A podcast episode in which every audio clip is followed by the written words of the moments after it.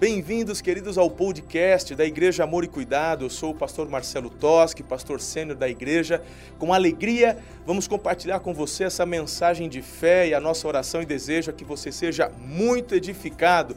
Um beijo no seu coração, Deus te abençoe e uma boa meditação.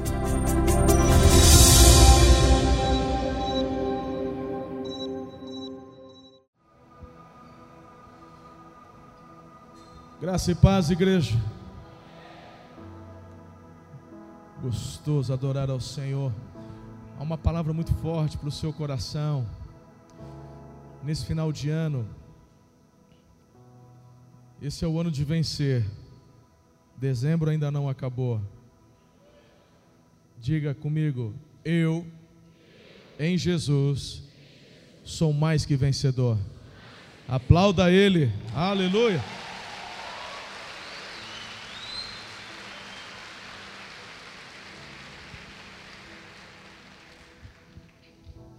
Eu quero conversar com vocês sobre a restauração da esperança. Dizem por aí que a esperança é a última que morre. Nem sempre. Nem sempre. Eu estava ali atrás orando. E eu senti muito forte no meu espírito o Senhor falando comigo que tem gente desistindo até da vida. Não foi por acaso que o Senhor me deu essa mensagem para compartilhar com vocês e desde amanhã ela está sendo pregada e compartilhada. Pessoas hoje à noite, é específico desta celebração das 18, tem alguém aqui, alguém aqui, que chegou nesse culto sem esperança e já pensou bobagem. Na verdade, não foi você quem pensou, mas setas malignas jogaram na sua mente esses pensamentos que você não tem mais força, não vai conseguir mais, que essa vida não vale a pena, você perdeu o sabor da vida. Para mim, se você me perguntar qual definição eu dou para depressão, eu sei que tem todos os parâmetros da medicina, psiquiátricos, enfim.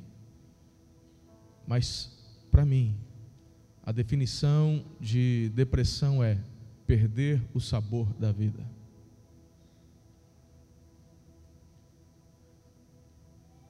Quando você está num churrasco, e aí você olha aquele churrasco sendo assado do jeito certo, no ponto certo, aquele aroma maravilhoso, é bom demais, aleluia. Aí você não vê a hora de dar a primeira mordida. Aquele cupim casqueirado, irmão. Aleluia. E ele sai no ponto. Você entendeu que era satubense, pouco fala de picanha. Era satubense gosta mesmo de cupim, irmão. Amém. E aquele cupim vem, aquela, né, aquela lasca maravilhosa. Tereré está do lado, geladinho, geladinho, te esperando. Porque discípulo de Jesus não toma cerveja, bebe tereré. Ou água com limão. E aí você pega aquele pedaço de cupim e você pega ou a picanha que você gosta e você põe na boca, mas não tem nenhum sal, é zero sal. Se for picanha, você engole por causa do preço da carne, irmão. Mas você engole na marra, porque não tem A vida é assim. Deus nos deu uma vida para vivermos de forma extraordinária. A vida é uma dádiva. Se tudo estiver no centro da vontade de Deus, e prestem atenção, o fato de você estar no centro da vontade de Deus não quer dizer que você não vai passar por lutas, dias difíceis, tempestades. A certeza que temos é que Jesus estará conosco em todos os momentos. Diga amém. Você é um, um discípulo maduro, você entende isso. Mas quando você está longe do centro da vontade de Deus para a sua vida, quanto mais distante de Deus, menos sal. Quanto mais distante do Senhor, menos sabor. Porque vou te falar uma coisa, irmão: aquele churrasco era picanha, era cupim. só não tinha sal. Então, dá para viver a vida sem Jesus? Dá, irmão. Dá. Como dá para comer churrasco sem sal. Você não consegue ter a vida eterna sem Jesus. Eu estou falando da vida aqui na terra. A vida na terra, você pode vivê-la sem Jesus. Muitos estão vivendo. A questão é que não vale a pena. Não tem sabor. A abundância você só encontra em Jesus. A plenitude da alegria, a plenitude da esperança. Agora, o diabo, ele é o ladrão. A Bíblia diz que ele veio roubar, matar, destruir. E de tempos em tempos, nós precisamos relembrar mensagens como esta que eu vou compartilhar com vocês. Esse texto é um dos meus textos prediletos. Eu amo essa passagem. Eu já preguei algumas vezes aqui, não é a primeira vez. Mas graças a Deus, essa igreja vai crescendo e se multiplicando, e de tempos em tempos a gente tem que repetir as mesmas mensagens. Até mesmo porque todas as vezes que elas são pregadas, ela é renovada sobre nós. Eu mesmo preciso dessas mensagens constantemente sendo relembradas na minha vida. Diga amém. Mas você que chegou hoje aqui, cabisbaixo, sem esperança, sabe, uma das frases que mais nos machucam quando estamos em momentos assim, é quando alguém fala para você, mas você não tem nem motivo para poder estar tá desse jeito. Larga a mão de ser reclamão. Você tem dinheiro, você tem saúde, está tudo bem. Ah! E às vezes a pessoa acha que está ajudando, mas na verdade ela está te empurrando para mais no fundo do poço ainda, é complicado. Deixa eu te falar, Jesus, ele já se manifestou hoje aqui. Desde o momento em que você dispôs seu coração para vir adorá-lo, o Espírito dele já está falando e trabalhando no seu coração. Cada mensagem, eu creio que Deus fala até na hora dos avisos, irmãos. Eu creio. Eu creio que Deus usa o olhar de uma criança, o abraço de um recepcionista, não é? O gesto de um guardião. Eu creio que Deus usa todas as coisas. E durante a ministração agora da palavra, Ele vai continuar falando, diga amém. Teu coração está preparado para receber a restauração da esperança? Eu também. Então ore comigo mais uma vez. Amado Espírito Santo, eu preciso tanto da voz do Senhor. Eu preciso, eu quero, eu, eu, oh Deus, Pai, Queremos ouvir teu sussurro nessa noite. Opera milagres nessa noite. Opere sinais e maravilhas nessa noite. Eu creio que essa noite é uma noite de milagres. Espírito Santo, não deixa eu falar nada que não for do teu coração para o coração da tua igreja. Meu lugar é atrás da cruz de Jesus. Toda honra, toda glória, todo louvor tributamos a Jesus de Nazaré, hoje e sempre. E a igreja diz: Amém. Eu queria que você lesse comigo o texto que vai ser projetado de 2 Reis, capítulo 4, o verso 26, apenas a parte B. Você vai ler comigo só esse trechinho e depois eu vou fazer a leitura de um texto um pouco maior, onde você vai prestar atenção uh, na história que eu vou relatar para vocês. Vamos lá? Bem bonito. Está tudo bem com você? Tudo bem com o seu marido e com o seu filho? Ela respondeu: Está tudo bem. Olha para a pessoa do lado. Eu não sou de fazer muito isso, mas fala para a pessoa: Está tudo bem.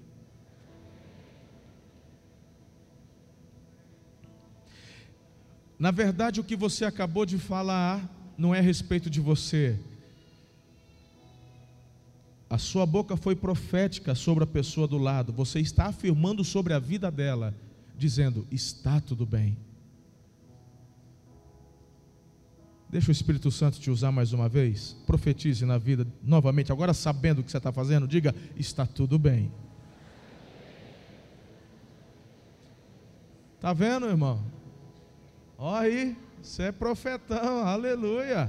Deixa Deus te usar, varão. Ó, varoa. Eita, Deus grandão. Quem está comigo hoje aqui? Aleluia. Meu irmão, você vai sair hoje. Você que chegou aqui meio tristão, cabisbaixo. Você vai sair daqui mascando prego e cuspindo fogo. Aleluia. Vamos ao texto. Eu quero começar a ler essa história linda, linda, linda, linda. Ela mexe muito comigo. Você vai começar ali no capítulo 4 mesmo, só que no versículo 8. Eu vou ler, você presta atenção, por favor. É um texto pouco longo, então presta atenção, tá bom, irmão? Não, não, não, não se distraia, não. Certo dia, Eliseu. Quem lembra quem, quem é Eliseu, irmão? É um profeta que sucedeu o profeta Elias, tá? Ele recebeu porção dobrada da unção que estava sobre Elias. Certo dia, Eliseu foi à cidade de Sunem, uma mulher rica, diga mulher rica, que morava na cidade, o convidou para fazer uma refeição em sua casa. Depois disso, sempre que ele passava por lá, parava na casa dela para comer. Tem que tomar cuidado quando você chama o pastor ou o profeta para comer na tua casa. Se a comida é boa, ele vai aparecer lá de tempos em tempos. Estou brincando. Ô pastorzada aí, ó, tem que ter simancol, hein? Ó lá. Bom, certamente a, a, a mulher deu, deu abertura ali para Eliseu. Então vamos lá. Nove. A mulher disse ao marido: sem dúvida, esse homem que sempre passa por aqui é um santo homem de Deus. Vamos construir um quartinho para ele lá no terraço e mobiliá-lo, mobiliá-lo com uma cama, uma mesa, uma cadeira e uma lâmpada. Assim, quando ele passar por aqui, terá um lugar para ficar. Certo dia, Eliseu voltou a Sunem e subiu ao quarto para descansar. E disse ao seu servo Geazi: Chama a sunamita. Quando ela veio, Eliseu disse a Geazi: Diga-lhe, somos gratos por sua bondade e seu cuidado para conosco.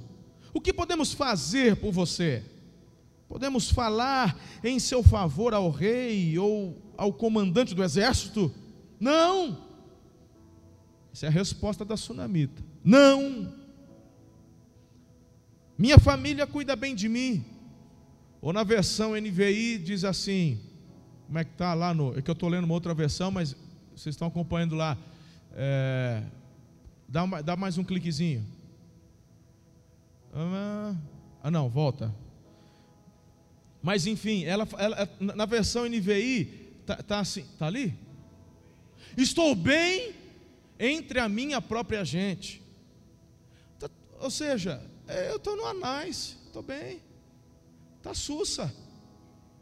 Está, ó, tranquila, tranquila. Agora, vamos continuar. Um, versículo 14. Mais tarde, Eliseu perguntou a Geazi: O que, que podemos fazer? Meu irmão, pensa, olha o profeta, ele está incomodado. A Bíblia fala que aquele que serve o profeta recebe galardão do profeta. Essa é uma cultura de honra que eu tenho ensinado vocês. Essa cultura de honra, meu irmão, nós não abençoamos as pessoas por necessidade apenas, abençoamos as pessoas por honra. Veja, essa mulher, ela atrai o favor de Deus sobre a vida dela, porque simplesmente ela decidiu honrar o profeta. E o profeta ele está sentindo de Deus que tem que fazer alguma coisa. Porque assim, irmão, a Bíblia fala que é melhor dar do que. Ela tinha uma convicção: esse homem é um santo homem de Deus. Não é charlatão, não é sem vergonha, não é aproveitador. E esse homem, quando honrado pela mulher, mesmo tendo perguntado, e ela, tenha, e ela tinha respondido: Eu estou bem, eu não preciso de nada. Meu irmão, o profeta, ele sabe de Deus que tem que fazer alguma coisa. Não é por acaso. E ele fala para o Geazi: o que, que a gente pode fazer por ela? Geazi respondeu: ela não tem filhos, e o marido dela já é idoso. É um jeito assim respeitoso de falar: ó, oh, daquele mato não sai mais coelho. Tipo assim, a sunamita ainda está, ela assim, está uma, uma jovem senhora. Mas o marido já dobrou o cabo da boa esperança, o, o profeta. Ali, ó, sem chance. Tipo, só Jeová. Olha o profeta, versículo 15. Chame-a chame de novo, disse Eliseu. A mulher voltou e, enquanto ela estava à porta do quarto, Eliseu lhe disse: Presta atenção. Ano que vem, por esta época, você estará com um filho nos braços. Não, meu senhor, exclamou ela. Por favor, homem de Deus, não me dê falsas esperanças. Mas de fato a mulher ficou grávida no ano seguinte. Naquela mesma época teve um filho, como Eliseu tinha dito. Certo dia, quando o menino estava mais crescido, saiu para acompanhar o pai que estava no campo com os ceifeiros. De repente, diga de repente. Quando eu peço para você repetir, não é porque eu sou chato, não, é porque tem uma ênfase aí. Entendeu, irmão? Tá? Então repita, é, é, é pedagógico, é só para você saber que tem uma ênfase importante que a gente vai conversar durante a mensagem em cima dessa ênfase que você está repetindo. De repente o um menino gritou: Ai, que dor de cabeça! Seu pai disse a um dos servos: Leva o menino para a mãe dele, para casa. O servo levou o menino para casa, a mãe o segurou no colo, mas por volta do meio-dia ele morreu. Ela o carregou para cima e o deitou na cama do homem de Deus, fechou a porta e o deixou ali. Então enviou um recado para o marido: Mande um dos servos e uma jumenta para que eu vá depressa falar com o homem de Deus e volte em seguida. Por que hoje? perguntou ele. Não é festa, nem não é festa da lua nova, não é sábado. Ela, porém, respondeu: Não se preocupe. Se preocupe não. Então, ela mandou selar a jumenta e disse ao servo: Rápido, só diminua o passo quando eu mandar. E partiu para encontrar-se com o homem de Deus no Monte Carmelo. Olha o Monte Carmelo aí. Quando ele viu a distância, disse a Geazi: Olha lá, é a sunamita. Vai lá ao encontro dela, pergunta se está tudo bem com a senhora, com o marido, com o filho. A mulher respondeu: Sim, está tudo bem. Mas quando ela chegou ao homem de Deus no monte, abraçou os pés dele, Geazi quis afastá-la, mas o homem de Deus disse: Deixa em paz. Ela está profundamente angustiada, mas o Senhor não me revelou qual o motivo. Então a mulher disse: Acaso eu te pedi um filho, meu senhor? Não lhe disse que não me desse falsas esperanças? Eliseu disse a Geazi: Prepare-se para viajar, pegue o meu cajado, vá, não cumprimente ninguém pelo caminho. É, é, quando você chegar, coloca o cajado sobre o rosto do menino. Mas a mãe do menino diz: Tão certo como vive o Senhor, tão certo como a sua própria vida, não voltarei para casa se o Senhor não for comigo. Então Eliseu voltou com ela. Geazi foi à frente, pôs o cajado sobre o rosto do menino, mas não aconteceu nada. Não havia sinal de vida. Geazi voltou para encontrar-se com Eliseu e disse: O menino não despertou. De fato, quando Eliseu chegou, o menino estava morto, deitado em seu quarto, fechou a porta, orou ao Senhor. Depois deitou-se sobre o corpo do menino, colocou boca sobre a boca dele, seus olhos sobre os olhos dele, suas mãos sobre as dele Enquanto se estendia sobre ele o corpo do menino, começou a se aquecer. Eliseu se levantou, andou de um lado para o outro do quarto, e em seguida se estendeu novamente sobre ele. Dessa vez o menino espirrou sete vezes, abriu os olhos. Eliseu chamou Geazi e lhe disse: Chame a sunamita. Quando ela entrou, Eliseu disse: Aqui está seu filho ela caiu aos pés do profeta, se curvou diante dele, então pegou o menino e saiu. Eu quero abordar sobre duas situações com vocês. Eu quero abordar sobre alguns fatos da desesperança. O que é desesperança? É a vida sem sabor. É quando você, meu irmão, assim não acredita mais. Você não tem mais fé que pode melhorar, que Deus pode responder, que um milagre pode acontecer.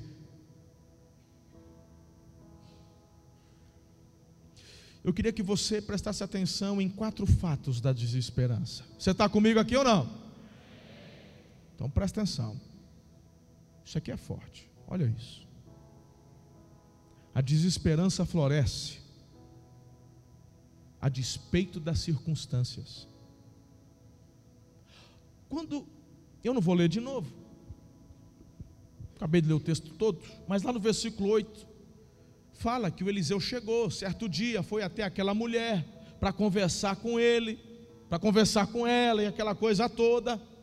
Agora, o que que essa mulher responde?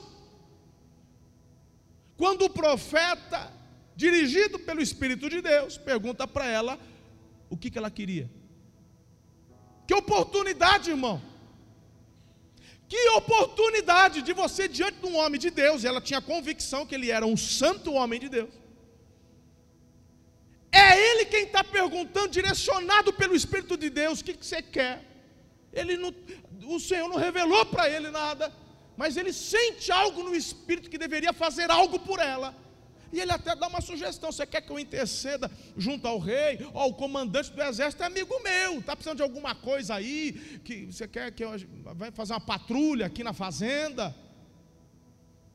O que, que ela responde, irmão? O que, que ela responde? Está tudo bem. Falou, peraí, mas ela não tem filhos. Nós temos um ministério lindo aqui na igreja, férteis. E o Férteis nada mais é do que um ministério que quer ativar fé no seu coração sobre aqueles casais que não têm filhos. Chamar sua atenção sobre um Deus que faz milagres. E nós temos inúmeros testemunhos de milagres que Deus está fazendo.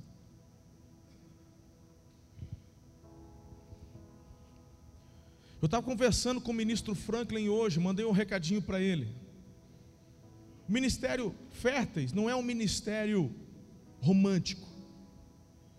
Pode até parecer para quem assiste de fora. Normal, é uma quinta-feira por mês, eles se reúnem aqui ou no Campo Centro. E é muito bonito, tem muito ato profético, tem dança, tem não sei o quê. Aí quem olha de fora até se emociona, acha lindo. Mas se você começar a conversar com um casal que tem um sonho da maternidade, mas ainda não tem um filho, você vai ver que não tem nada de romântico nisso, tem muita dor, tem muito sofrimento, tem muita amargura. O ministério Férteis é um ministério de batalha espiritual, porque tem como objetivo enfrentar o espírito de morte.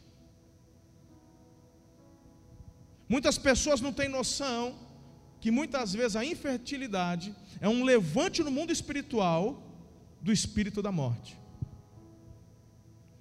Mulheres que às vezes engravidam, mas perdem. Bebês que nascem, são levados. E você já parou para prestar atenção como tem se multiplicado a infertilidade nesses últimos tempos? Só quem não tem discernimento espiritual para poder não entender, falar, não, isso aí é assim mesmo. E é por isso que quando um ministério como esse se levanta e trabalha, e ora, e jejua, e faz atos proféticos, e leva o povo a crer, a declarar profeticamente, a chamar à existência aquilo que não é para que seja, meu irmão, não é à toa que nós temos tantos testemunhos. Mas o diabo não perde tempo sobre você que já está, talvez desde o início até hoje não chegou. A primeira seta que o diabo lança é: Pode ser para o outro, mas para você já está na cara que não vai dar certo. E o que o diabo quer fazer é justamente roubar a esperança. E quando eu olho para a sunamita, se hoje é um sonho, imagine naquela época. Porque, meu irmão, naquela época, inclusive, isso não é desejo de Deus, não é uma autorização de Deus, mas o homem, nos seus desígnios errados. Eles fizeram uma lei, e nessa lei, se você não tem filhos com uma mulher, eu posso contrair um outro matrimônio para que tenha descendência com essa outra mulher. Então imagine você, uma mulher naquela época da sunamita, casada, passa um ano, nada, dois anos, nada, três anos, nada. Quer ter uma ideia do sofrimento? Vai ler como é que é a história da Ana, esposa de Eucana, mãe do profeta Samuel, e você vai ter uma noção do que é sofrer por não ter um filho nos braços. Essa sunamita está subentendido que ela já sofreu tanto, ela já sofreu tanto, que ela permitiu que a desesperança florescesse, mesmo diante das circunstâncias. Qual é a circunstância? A circunstância é que ela não tinha filhos, mas ela matou a esperança, ela fez isso. Ela tomou uma decisão: eu vou parar de crer. Essa é uma estratégia do inferno sobre as nossas vidas. É uma estratégia infernal em todas as áreas. Nós estamos conversando sobre algo em particular da sunamita, mas você tem que aplicar na sua vida, com relação ao seu casamento, com relação ao seu trabalho, com relação aos seus estudos, ao seu futuro. Porque você não é gado.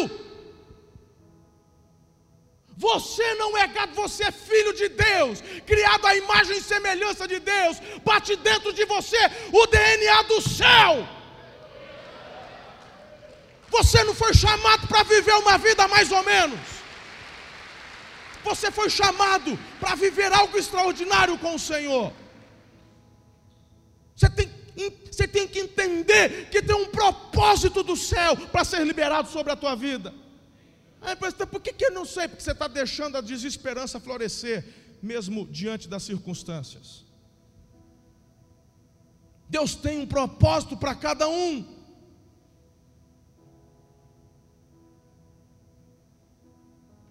De fato, irmãos, olha para o nosso Brasil. Que país se assemelha ao Brasil? Aqui o que você planta dá o ano todo, irmão. Acabei de chegar do sertão. Semana passada estava no sertão. Visitei três estados: é, Pernambuco, Bahia e, e, e, Piauí. Piauí é o estado mais pobre do Brasil. Sertão, sertão, irmão visitar pessoal com casa de, de, de, de pau a pique. Que... E até no sertão a gente vê que se fizer do jeito certo floresce. No Brasil, eu não, eu não comi fruta mais doce. As frutas mais eu experimentei agora lá. Eu já, eu já comi fruta mais doce que elas no Japão. Mas aqui no Brasil, irmão, foi lá no sertão. E é assim, ó.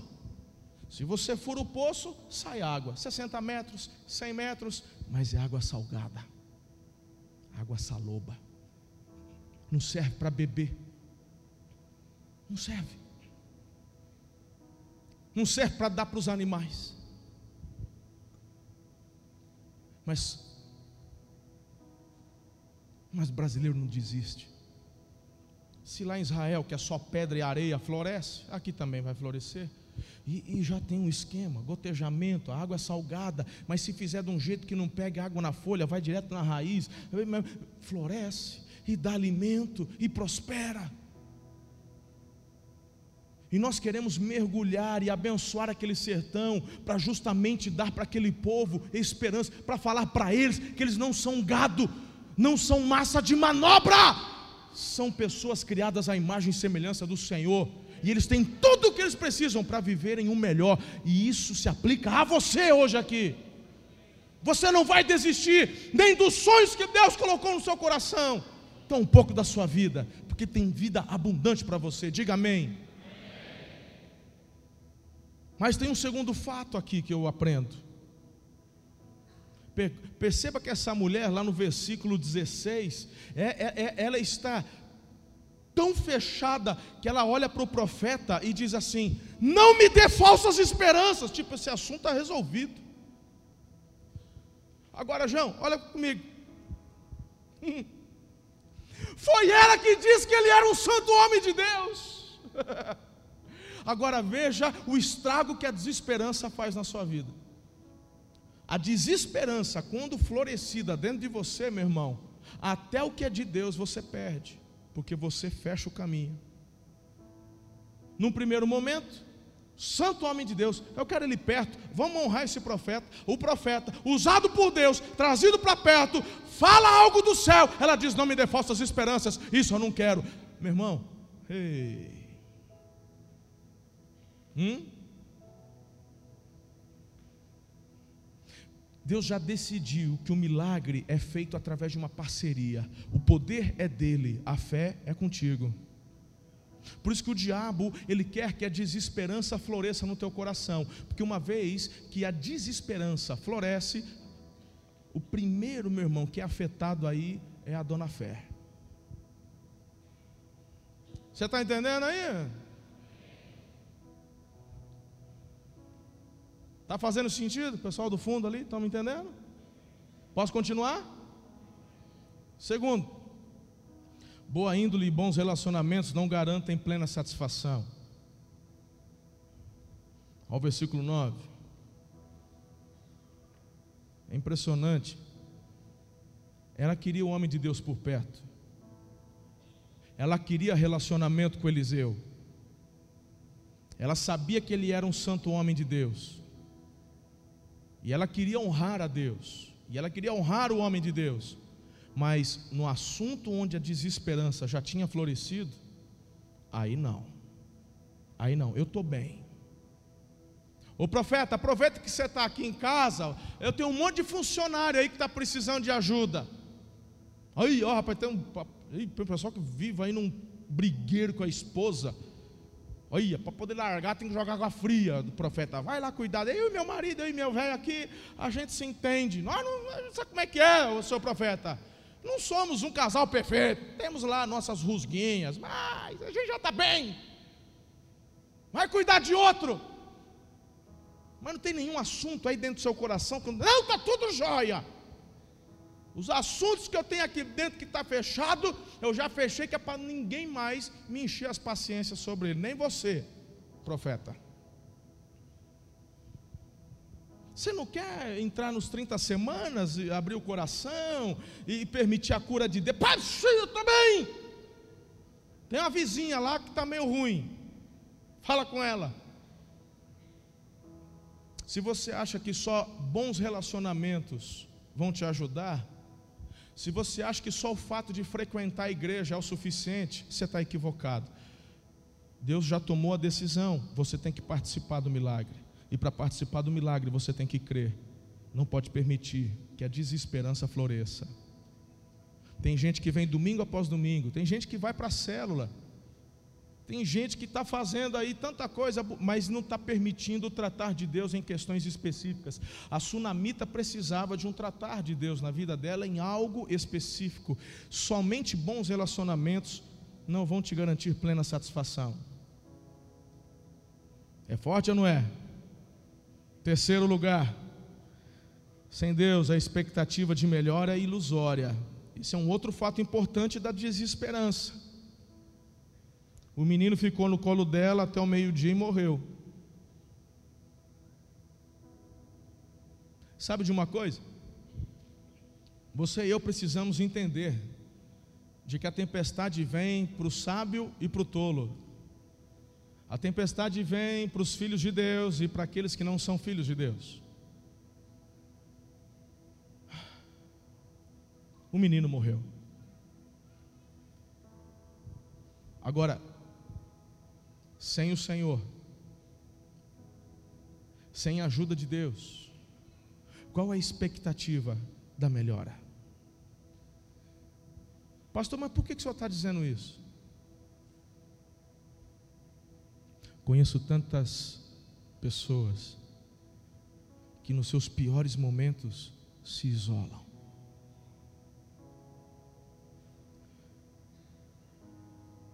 Tem pessoas que às vezes já estiveram aqui, frequentaram os cultos, ajudaram, foram voluntários, mas que no leito de morte, o pastor mesmo só ficou sabendo por terceiros. Não foi um, nem dois, nem três, nem quatro casos, são muitos os casos assim. Às vezes eu recebo um recado e o fulano, e às vezes é alguém próximo, alguém que tem meu telefone, alguém de perto. Você está sabendo? Não, não estou sabendo. Mas por que, que você não? Por que, que não liga? Por que, que não fala para a gente colocar no círculo de oração?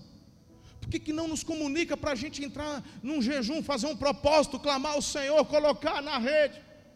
É porque a desesperança já floresceu, não vai adiantar. Ah, eu já vi tanta gente com o mesmo problema e morreu. Eu já vi tanta gente, quando, e quando eu vi o negócio, o desemprego chegou mesmo, não tem jeito não.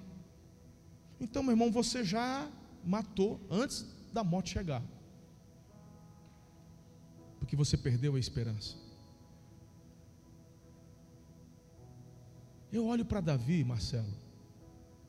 E o Davi, ele teve um filho, o primeiro filho que ele teve com a Betseba. Lembra? O Davi, quando teve um filho com a Betseba, fruto do adultério, ele comete assassinato, mata Urias, nasce o filho. Depois ele teve outro filho que foi Salomão, mas o primeiro filho, assim que nasceu, adoeceu. Quando adoece, o que, que o Davi faz? Você tem que aprender isso, irmão, em nome de Jesus. Davi tira suas vestes reais, ele se humilha diante de Deus. E ele, ó, ele fez propósito, ele parou de comer, e ele começou a chorar, e ele clamava, e ele pedia, e ele chorava, e ele pedia por cura. Deus, é meu filho, é minha descendência, e tá, tem amor envolvido nisso daí, é meu filho, é meu filho. E a Bíblia diz que a criança morre. Quando a criança morre, Davi não tinha, ainda não havia ficado sabendo. Aí os homens, os conselheiros de Davi falaram: se ele já está desse jeito, sem saber que a criança morreu, se falar, ele morre junto. Chegaram até o Davi e falaram: Ó, oh, com muito jeito, ó, oh, oh, rei, seu filho morreu. Sabe o que, que o Davi faz? Ele levanta, troca de roupa, toma um banho, unge a cabeça e volta para a vida. Mas o que está acontecendo, Davi? O menino estava doente. Você... Tá, enquanto tem vida, tem esperança. Estava clamando ao Senhor. Creio num Deus que é misericordioso, um Deus que pode agir, um Deus que pode fazer infinitamente mais. Se o Senhor assim definiu, a vontade dele para mim, eu acato, Ele é o meu Deus. Eu vou seguir a vida, tem muita coisa para continuar fazendo, tem um futuro para mim. Eu tenho outros filhos, eu tenho outras coisas, eu tenho um povo que eu tenho que cuidar, tenho uma geração para marcar. Mas quando você permite a desesperança florescer, às vezes, durante uma perda dessa, você perde a fé no Senhor e, meu irmão, vai para o quarto isolado e aí você quer morrer junto. Não, meu irmão, se Deus permitiu que você ficasse, é, então você tem algo a cumprir. Continue a vida, vamos avante. Mas o senhor não sabe o que é perder alguém querido. Eu sei o que é perder alguém querido. Eu já perdi pessoas amadas por morte natural, já perdi pessoas amadas por doença, já perdi pessoas amadas por acidente. Pastor Ana já perdeu o pai por acidente, perdeu a mãe para doença. Nós sabemos o que é chorar, nós sabemos o que é perder. Só que em mesmo em meio a essas dores e a essas perdas, nós tomamos uma decisão. Não vamos permitir que a desesperança floresça dentro da gente, nós vamos avançar.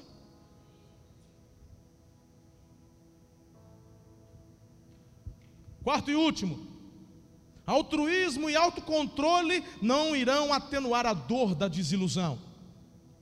Olha que interessante. Ela chamou o marido e disse: Eu preciso de um servo, uma jumenta. Eu vou falar com o homem de Deus e volto logo. Meu irmão, eu vou te falar uma coisa. Se tem uma coisa que a gente aprende depois de muitos anos de casado, é ler o cônjuge. Eu daqui eu estou olhando para a pastora, eu já sei. Já sei como é que ela está. Só de olhar para ela, só de eu ter citado o pai e a mãe, eu estou vendo o olhinho dela daqui, do jeito que ela está, isso já trouxe uma emoção sobre a vida dela. Porque eu conheço, fazem, dia 13, completamos 22 anos de casado, mas outros tantos de namoro e noivado ainda.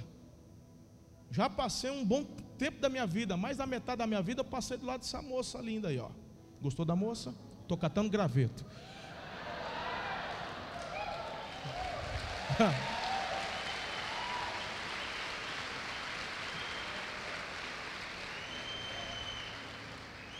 O que eu quero dizer para você é que a sunamita chega até o marido e fala: Eu preciso de um jumento e um servo, que eu vou lá falar com o homem de Deus. Meu irmão, o, o, o, o marido fala assim: Mas está tudo. Como é que está acontecendo? O menino saiu com dor de cabeça, ela vai falar com o profeta. E o que, que ela diz? Fica tranquilo, eu vou e volto. Você está achando que autocontrole é suficiente para atenuar a tua dor? Eu vou, escuta, eu tenho que, vamos dar uma desenhada aqui, acho que vale a pena. Você também não vai dar uma de chato, né, irmão? Tem gente que fala assim: como é que você está? Ah, está tudo lascado, tá um, ah, uma ziquezira, está tá um inferno. Meu, meu, irmão, 365 dias do ano nunca está bom, sempre quando pergunta está mal. Então você é chato, você tem que, sabe, irmão, sabe, tem que deixar a esperança florescer, sabe? Ei. Mas, se você, meu irmão, já superou essa fase, não é chato, você é equilibrado, mas não está num bom momento, está passando por uma luta, e se alguém olhar nos teus olhos e perguntar: está tudo bem contigo? Não tenta manter o autocontrole, não, porque eu sou pastor. Meu irmão, eu sou dessa época que pastor não pode transmitir suas emoções, não pode externar suas emoções. Eu sou dessa época, irmão. E eu falei: quer saber de uma coisa? Eu não estou nem aí. Se é para chorar, eu vou chorar. Se é para rir, eu vou rir. E quando Deus fala comigo, quando Deus me toca, é, e, graças a Deus que eu e toda a minha equipe são dessa forma também. Tem vergonha de mostrar suas emoções. Quando está bem, está bem. Quando está mal, eu não estou legal também. E é tão gostoso porque sempre tem alguém que o Espírito de Deus levanta para chegar para você e falar: o que está pegando? E você pode abrir o coração. Me lembro ano passado. De repente, irmão, estava tudo, ei, estava tudo bem. Era mais ou menos julho do ano passado, estava atendendo um casal, uma família, no meu gabinete que estava indo embora para o Japão. Eu acho que é o Zueda, eu não sei. Ele estava, ele estava lá conversando, estava animado. Meu irmão, eu me lembro, mas pensa, a conversa foi boa, foi tudo jóia. E, e no meio da conversa, parece que eu pude sentir uma seta do inimigo entrando dentro de mim. Sem motivo, sem razão, de repente, Sabe quando assim caiu-lhe o semblante? Não foi nada que eles falaram. Aquela família é linda, é uma família de Jesus, meu irmão. E depois conversando com o pastor Odilon, outros pastores, colegas meus, na mesma época, no mesmo período, sofreram também levantes assim. De repente, irmão, a picanha ficou sem sal. Pensa na desgraceira, irmã.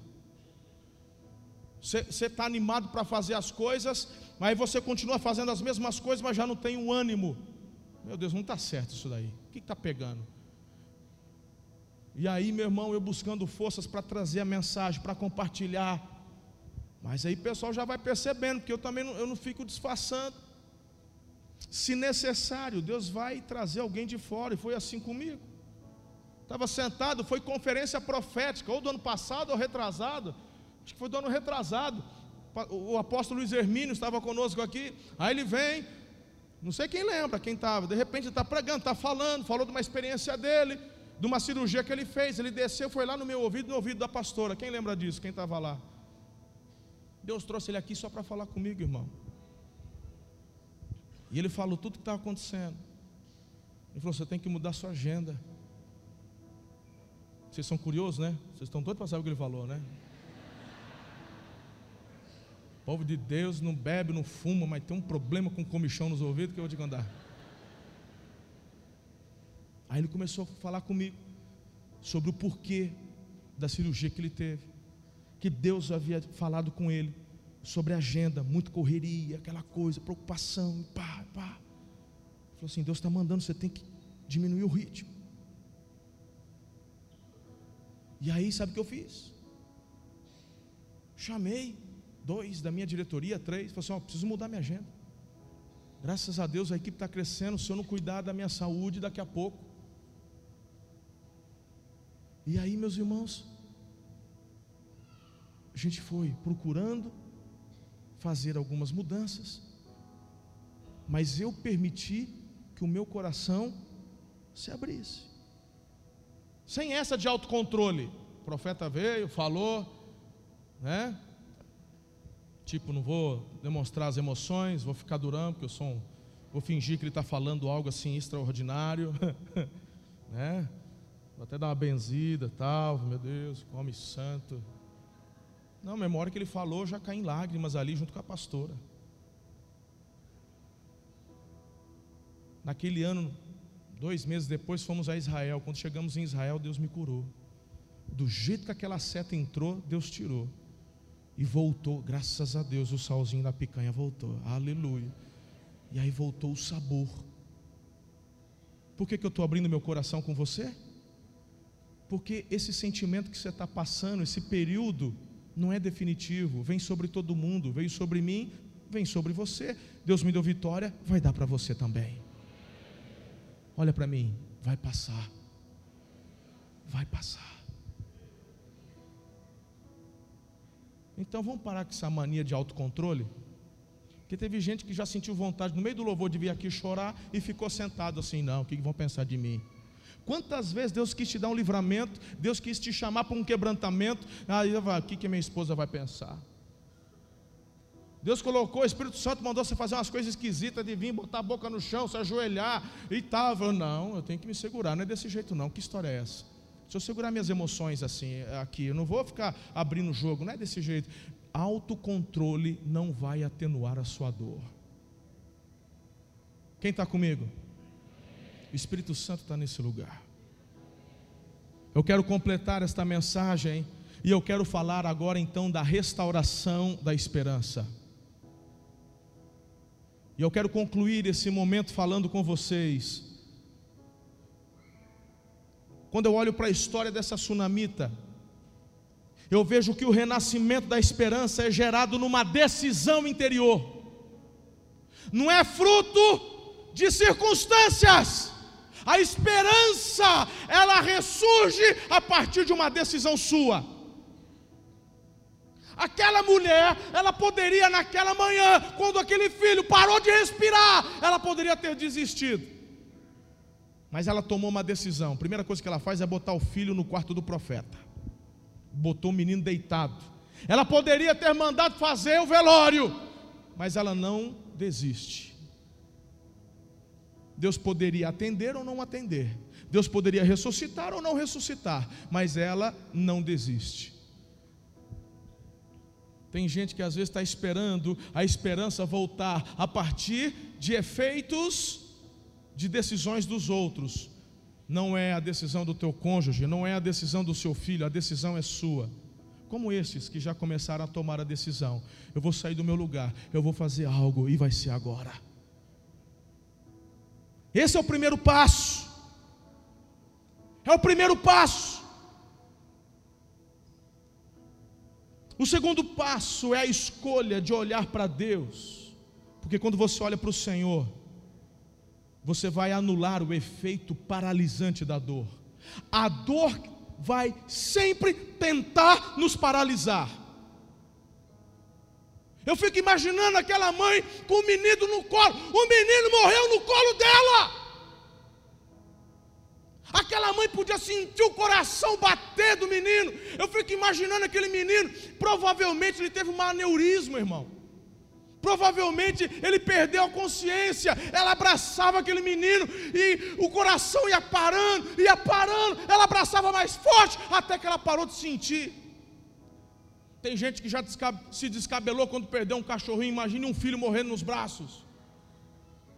O que, que essa mulher faz? No meio da maior dor da vida dela, a maior dor da vida dela, ela não fica paralisada, ela toma uma decisão, ela põe o menino no quarto porque ela já tomou a primeira. A primeira é não deixar a desesperança florescer novamente. Então ela olha para Deus, porque o quarto do profeta arremetia ela a Deus. Ele era um santo homem de Deus. Então, na verdade, os olhos dela não estão em Eliseu, mas no Senhor. A dor vai tentar te parar, mas você a Bíblia já declara a seu respeito: você é mais que vencedor em Jesus que te amou. Você é mais que vencedor. Terceiro, abrir o coração na hora e lugar corretos, ativa o poder de Deus em nosso favor. Ela não faz escândalo com o marido. O marido fala: tá tudo bem, tá tudo bem. Pronto, você vai? Eu vou, mas volto logo. Ela não abre desespero diante dos funcionários, diante dos servos. Ela tão pouco abre o coração para o Geazi. Porque quando eles estão chegando no Monte Carmelo, ela e o servo, o profeta, meu irmão, profeta é profeta, profeta já está, tem alguma coisa acontecendo, tem alguma coisa acontecendo. Ele vai, a Bíblia fala que de longe viu ela, reconheceu, é a sunamita. O profeta falou para o discípulo: vai lá, vai lá ver o que está acontecendo, pergunta se ela está bem, se o menino está bem, se o marido está bem. O Geazi chega lá, ela poderia já se derramar diante de Geazi. Mas ela espera o momento certo, a hora certa. É quando ela chega diante do profeta. A Bíblia fala que ela se joga nos pés dele, agarra os pés dele. E é nessa hora que ela rasga o coração. O que, que ela fala? Te pedi alguma coisa? Eu te pedi alguma coisa. Quando você me perguntou, eu disse que estava tudo bem. Eu já estava sarada na visão dela. Eu já estava curada. Eu já tinha tomado uma decisão, mas você me provocou. Agora imagine isso no meio de. Aí, aí ela se derrama, irmão. Meu irmão, o, o, a cena foi tão constrangedora que o Geazi tentou tirar ela. Quando Geazi tentou tirar, o profeta falou: Fecha ela. Você não está vendo que ela está angustiada? Ela está se derramando na hora certa, no lugar certo, com a pessoa certa. Deus só não me falou o que está acontecendo. Nem sempre o homem de Deus sabe de tudo. Porque Deus também queria ensinar o Eliseu. Deus também queria levar o Eliseu para um próximo nível. Porque a luta do meu irmão pode ser um instrumento de Deus para o meu crescimento, não apenas para o crescimento do meu irmão. Eu sei que está acontecendo alguma coisa, mas Deus não me revelou. E pensa num homem que era íntimo de Deus, Eliseu. Ela fala: Meu filho morreu. É isso que está acontecendo. O filho que eu não te pedi, que você me deu, que você orou, Deus me deu, morreu. Se fosse para eu chorar, se fosse para eu sofrer, se fosse para eu estar vivendo isso, eu preferiria continuar do jeito que eu estava. Estava bem do jeito que eu estava.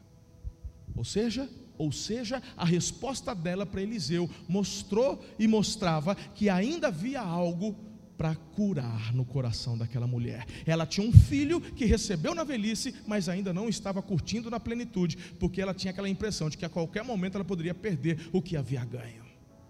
É igual alguém que, quando fica grávido, depois de tantos anos lutando, depois de ter perdido dois, três, ela fica grávida, ela não quer contar para ninguém, porque ela tem medo dos outros saberem e ela perder.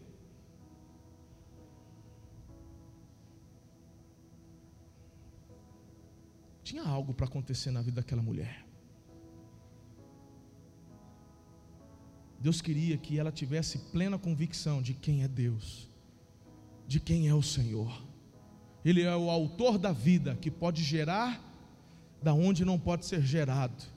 E ele é aquele que pode dar de volta a vida, mesmo que esta tenha se encerrado.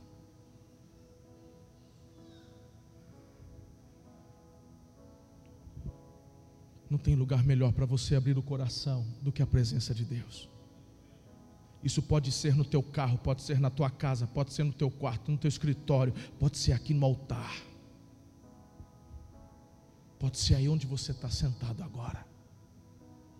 Não poucas vezes durante o culto, durante o louvor, pessoas começam a chorar, se derramar e até gritar diante de Deus. Amém. Você está no lugar certo para fazer isso. Fique à vontade.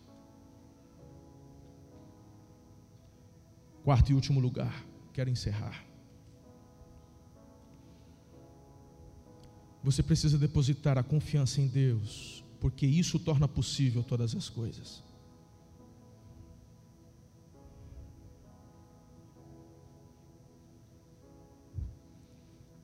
O Eliseu diz assim: Geazi, corre, pega meu cajado, põe. Você viu eu lendo?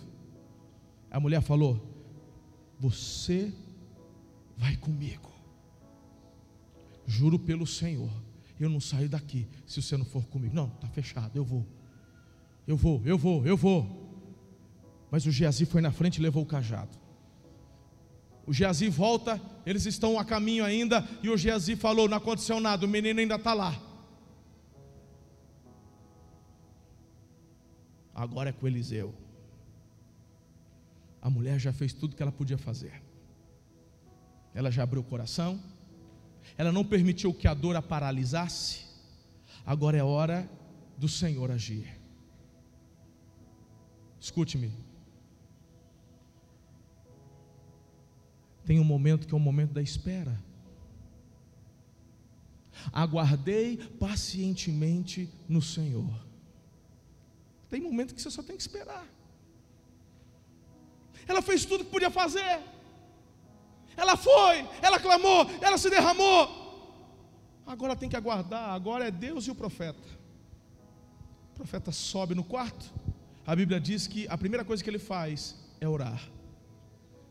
Agora eu vou te falar da minha perspectiva como pastor. Quando ele fecha a porta e ora, na minha perspectiva, naquela oração, eu mesmo já gostaria de ver aquele menino levantar. Eu orei, Deus, esse menino é milagre. O Senhor tocou no meu coração, eu profetizei, o Senhor atendeu. Agora, o Senhor não fez isso só para dar alguns poucos anos, o Senhor fez isso para gerar descendência para a sunamita. Em nome de Jesus. Não tinha Jesus na época, irmão. Mas o profeta clama: Pai. Escuta, o menino continua lá frio, gelado. Você faz o quê? E aí, pastor Haldeman, faz o quê? Quantas vezes nós pastores abrimos a porta, fechamos e falamos, Sunamita, eu orei. Vontade do Senhor, o menino foi. Mas o profeta, depois de orar, ele olha aquele corpo frio, e ele faz uma coisa muito estranha, irmão. Muito estranha. Ele vai lá e deita sobre o corpo do menino, ele põe a boca na boca do menino. sei lá quantas horas já estava morto. Ele coloca as mãos sobre as mãos do, do, do menino, os olhos sobre os olhos do menino, ele está lá deitado. É estranho, irmão. Ai, pastor, é, eu acho muito espiritual. Eu não acho espiritual coisa nenhuma, eu acho muito esquisito. Boca na boca do defunto.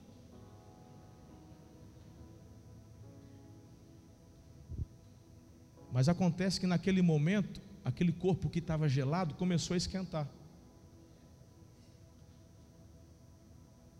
Ô, doutor, eu não conheço muito de anatomia não, mas o corpo morto, mesmo com alguém vivo segurando, não vai esquentar. Morto está morto, não é isso, doutor?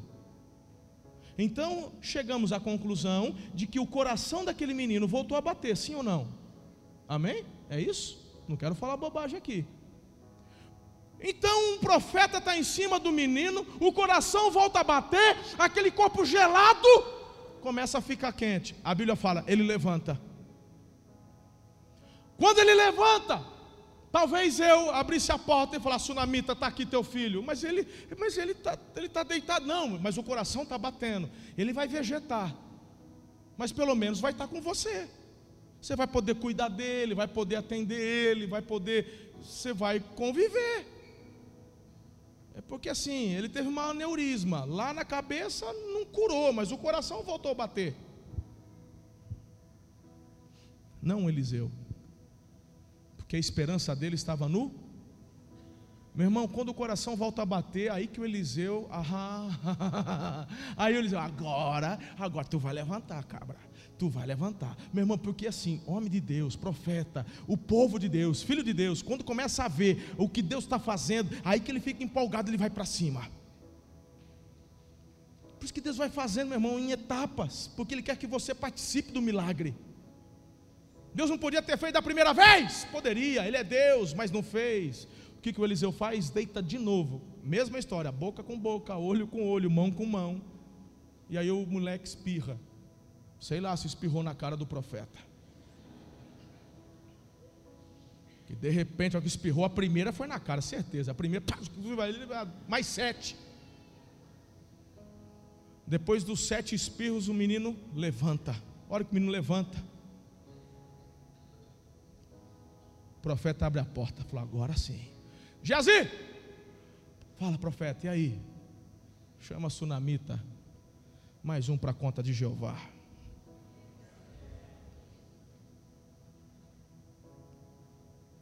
O Deus que ressuscita o filho da sunamita quer ressuscitar seus sonhos hoje. Mas Ele te chama para fazer parte do milagre. Você não vai permitir que a dor te paralise. Você não vai desistir do seu casamento, não vai desistir dos sonhos que Deus te deu. Você vai avançar. Eu vejo aqui jovens querendo casar, mas não conseguem ver perspectivas por conta de tantos gastos. Deita sobre esse sonho aí, ó. E pode esperar sete espirros, o Senhor vai fazer. Isso não é literal, tá, irmão? Você entendeu, né? Foi uma analogia que eu fiz. Mas se Deus mandar, obedece. Mas não sou eu que estou mandando você fazer. O que eu quero dizer é que assim como Deus atendeu, aquela tsunamita vai atender você também. Deus está falando com homens de Deus, com mulheres de Deus, com pastores, profetas, para que não venhamos a desistir no meio do processo. Tem experiências extraordinárias, maiores Espero que você tenha sido muito edificado com essa palavra. Não se esqueça de inscrever-se aqui no podcast e também no canal do YouTube e nos seguir em todas as redes sociais para manter-se informado de tudo que acontece aqui nas igrejas Amor e Cuidado.